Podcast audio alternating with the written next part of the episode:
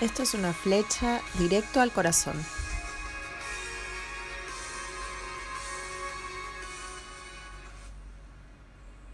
Las cosas que son necesarias.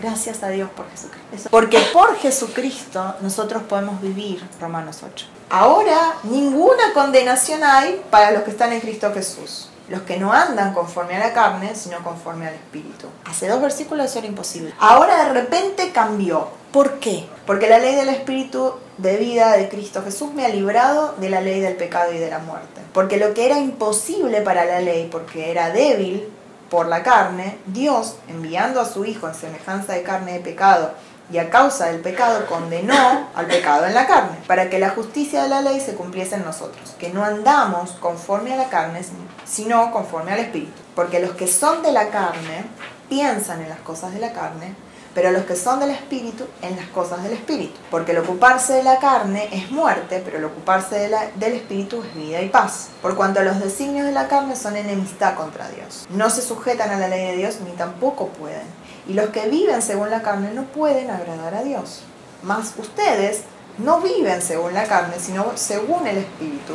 Si es que el Espíritu de Dios vive en ustedes. Y si alguno no tiene el Espíritu de Cristo, no es de él. Pero si Cristo está en ustedes, el cuerpo en verdad está muerto a causa del pecado, mas el Espíritu vive a causa de la justicia. Y si el Espíritu de aquel que levantó de los muertos a Jesús vive en ustedes, el que levantó de los muertos a Cristo Jesús vivificará también sus cuerpos mortales por el espíritu que mora en ustedes. Porque si vivís conforme a la carne, van a morir. Pero si por el espíritu hacen morir las obras de la carne, entonces van a vivir.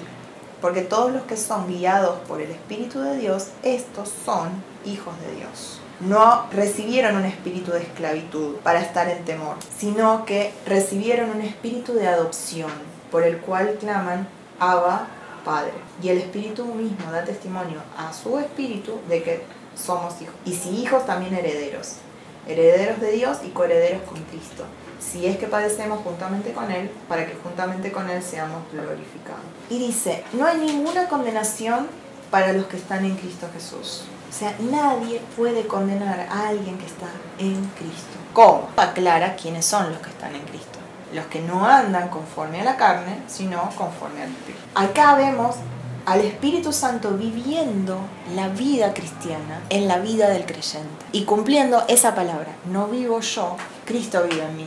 La versión amplificada dice, no hay ningún juicio, ni culpa, ni nada malo, nada de eso para los que están en Cristo Jesús. Para aquellos que viven y caminan, no según los, los dictámenes o lo que dicta la carne, sino lo que dicta el Espíritu estudiando el original, la palabra andar según la carne o andar según el espíritu habla de hacer todo exactamente como el Espíritu Santo lo haría. Y aclara, el hacer los comentarios aclara, incluso si me tengo que lavar los dientes, como diciendo lo más pequeño que tengo que hacer y lo más humano que tengo que hacer, que cepillarme los dientes, hasta lo más, lo que puedo ver como más espiritual y más extremo y lo más impresionante que tengo que hacer. Todo como el Espíritu Santo lo haría, no como mi carne lo haría. Pablo nos dice que los que están en Cristo, y esto es lo que se ve, es Cristo. Yo estoy adentro, imperceptible, muerto para mi carne, vivo para Dios. Y eso es lo que Pablo trata de hacernos entender y Dios trata de hacernos entender. Quiero que vivan así, quiero que vivan de esta manera, que anden así, que vivan. Cuando la Biblia habla de andar, anden como hijos de luz, anden como personas dignas de un llamamiento santo, anden como aquellos que, que son herederos de la salvación, anden conforme al Espíritu, según lo que ordena el Espíritu, según lo que dicta el Espíritu, según lo que el Espíritu dice que es lo correcto o no correcto. Habla de una manera de vivir. No es los cinco pasos que tengo que hacer, es una manera de vivir. Es que a través de mi vida se viva la vida de Cristo. Es que Cristo viva su vida a través de mi vida. Porque yo ya no vivo, Cristo vive. Entonces, cuando Dios dice esto no, yo digo esto no. Cuando Dios dice esto sí, yo digo esto sí, tan sencillo y tan monumental como eso. Si yo vivo conforme al Espíritu, es a todo lo que Dios diga, sí. vivir la vida cristiana para nosotras es imposible. Por eso necesito al Espíritu Santo. Porque no soy yo viviendo la vida cristiana, es Él viviendo la vida de Cristo en mí. Así fue al principio. Ese es el evangelio que se predicó a los gentiles y a los judíos cuando el Señor se fue. Y ese es el mismo evangelio que perdura hasta hoy. No una lista de cosas que hacer, no una lista de situaciones a alcanzar, no una lista de trabajos o tareas o imposiciones que hacer. Que hay cosas, sí, pero cuando yo cambio, nazco de nuevo, todo se transforma. Imagínense un bebé que nace. ¿Hay hijos de Dios carnales? Cuando nosotros podemos enfrentarnos y podemos toparnos con hijos de Dios que viven según la carne. Ahora, esto no es para andar siendo sensores de carnales o espirituales, sino para...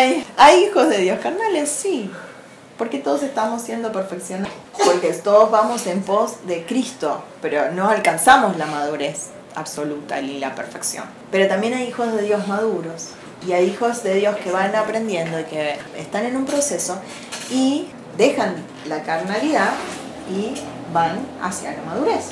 También hay gente que vive según la carne, vive lejos de Dios, vive en pecado, vive cometiendo pecado constantemente y a sabiendas de que, que no es el agrado de Dios.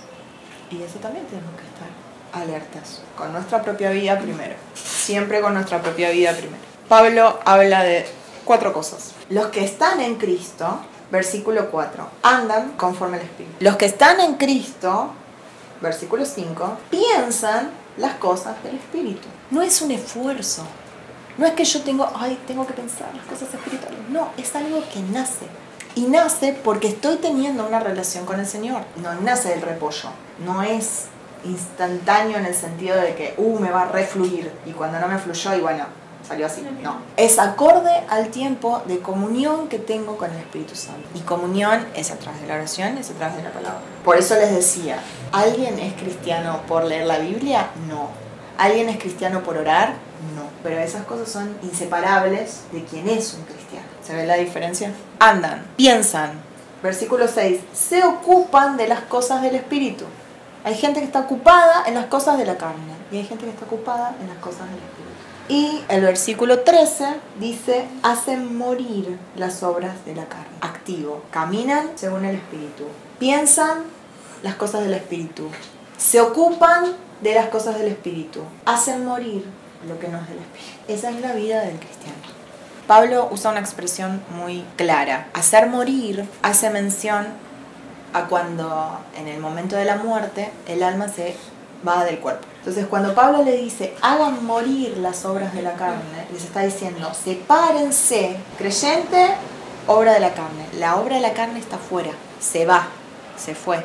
Si te he visto no me acuerdo, no sé cómo explicárselo. Ya no está más. Yo no soy un, un ser caído, yo no soy un pecador más, soy alguien que tiene al Espíritu Santo viviendo que ocasionalmente que ocasionalmente le erra al blanco, porque si no ya estaríamos con el Señor, pero no que vive en continuo pecado, no que vive con las obras de la carne a cuestas. Para saber cuáles son las obras de la carne, no hay nada mejor que ir a la palabra. Romanos 2, 29 al 32, Gálatas 5, 19 y 1 Corintios 3, 1, 29 al 32. Son gente injusta, malvada y codiciosa. Son envidiosos, asesinos, peleoneros, tramposos y chismosos. Hablan mal de los demás, odian a Dios, son insolentes y orgullosos y se creen muy importantes. Siempre están inventando nuevas maneras de hacer el mal y no obedecen a sus... No quieren entender la verdad ni se puede confiar en ellos. No aman a nadie ni, ni se compadecen de nadie. Saben que Dios ha dicho que quienes hacen eso merecen la muerte. Pero no solo siguen haciéndolo, sino que felicitan a quienes también lo hacen. Antes, de, antes del versículo 28 y 29 habla también de cambiar el uso natural de hombres que se entregan a hombres y mujeres que se entregan a mujeres. Eso también son obras de la carne. Esa es la condición del hombre sin Dios. ¿Cuáles son las obras de la carne? ¿Qué son las obras de la carne que yo tengo que hacer morir, que tengo que separar de mí? Bueno, son estas. Desde la Reina Valera hasta la versión actual no nos quedan dudas. Gálatas 5.19 Cuando ustedes sigan los deseos de la naturaleza pecaminosa, los resultados son más, más que claros. Inmoralidad sexual, impureza, pasiones sexuales, idolatría, hechicería, hostilidad, peleas, celos, arrebatos de furia, ambición ego- egoísta, discordia, divisiones, envidia, borracheras, fiestas desenfrenadas y otros pecados parecidos. Permítanme repetirles lo que les dije antes. Cualquiera que lleve esta clase de vida no heredará el reino de Dios. Los que son de Cristo han crucificado a la carne con sus pasiones y deseos. Y si vivimos por el Espíritu, andemos también por el Espíritu. Cuando Pablo nos dice, esto no, esto es la obra de la carne.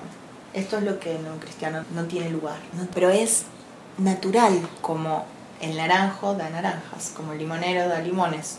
Es natural, es sin esfuerzo. Ustedes no vieron a ningún árbol haciendo fuerza para dar fruto. Pasa procesos, pasa el invierno, es podado, es cuidado, se le ponen los, los tutores para que crezca derechito, pero no hace fuerza para dar fruto. De la misma manera el cristiano no hace fuerza para andar conforme al Espíritu. Es natural. Si nos cuesta vivir conforme al Espíritu, hay algo que, hay una parte que nos está faltando, que es conectarnos verdaderamente con el Espíritu, porque es lo que vive en nosotros. Está ahí, no se va a ir a ningún lado. Y, la- y estas obras de la carne no tienen lugar. Si suceden, nos arrepentimos, reconozco que Dios dice, esto es malo, lo pongo en el altar, me levanto y no peco más. Porque cuando Dios la miró a la mujer adúltera, la encontraron en pleno acto de adulterio y el único que podía tirar la piedra era él, de todos los presentes, porque era el único que no tenía pecado, le dijo, yo no te voy a condenar, porque veo, veo que entendiste que lo que estabas haciendo estaba mal. Ahora levántate de acá y no peques más. No hagas más lo que yo digo que es pecado. Y se terminó. Y Dios dice que es pecado y es pecado. ¿Por qué es pecado? Porque Dios lo dice. No hay más explicación que eso. No busquemos por qué es malo, porque Dios estableció que las cosas se hacen de otra manera. ¿Por qué me hace mal? Porque la paga del pecado es muerte. Y todo fruto de la carne y todo fruto de pecado va a traerme dolor y muerte, inevitablemente. No importa lo que otro diga. Ay, vamos a hacer más moderna la Biblia. No existe. No existe modernizar la Biblia, porque no se puede modernizar. Cuando intentamos cambiarle algo a esta palabra, metemos la pata. ¿Somos juzgadas? Muchas veces vamos a ser juzgadas. Esto tiene que ser nuestra realidad, porque no podemos seguir jugando a ser cristianos. No estamos en tiempos donde se juega al Evangelio. Si vamos a jugar al Evangelio, mejor perdamos. Si vamos a jugar, más vale frío. En el medio no. El Señor dice, te prefiero perdido que jugando. En materia de amar, nadie puede decir que ama más que Dios. Y a Dios no le tembló la boca. Y le dijo, te prefiero frío. Te prefiero lejos mío que jugando. Ojalá fueses caliente. Ojalá te rindas por completo. Ojalá vivas la vida cristiana a full. Pero si no, jugando no. Porque eso no te sirve a vos. No me sirve a mí. Estas son las obras que yo tengo que hacer morir. La palabra es lámpara. ¿Eso qué significa? Que pone luz. Que abre los cuartos y los recovecos donde yo escondo lo que no quiero que nadie vea. No hay ninguna excusa. No hay ninguna excusa para no vivir esto. Porque fuimos llamadas a esto.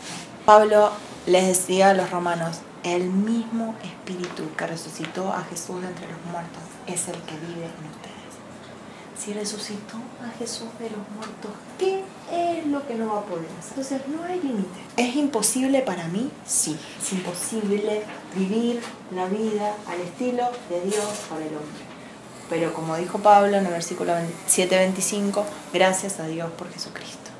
Porque todos aquellos que claman Abba Padre, que tienen al Espíritu Santo viviendo dentro de ellos, que están en Cristo, para ellos no hay condena. Cuando yo voy a Dios, cuando yo me doy cuenta que en mí hay obras de la carne, pero soy una hija de Dios, nosotros, ¿qué hacemos? No vamos a Dios. Pero cuando yo voy a Dios como hija, no estoy enfrentando un trono de juicio, estoy yendo al trono de misericordia para encontrar socorro, para encontrar ayuda.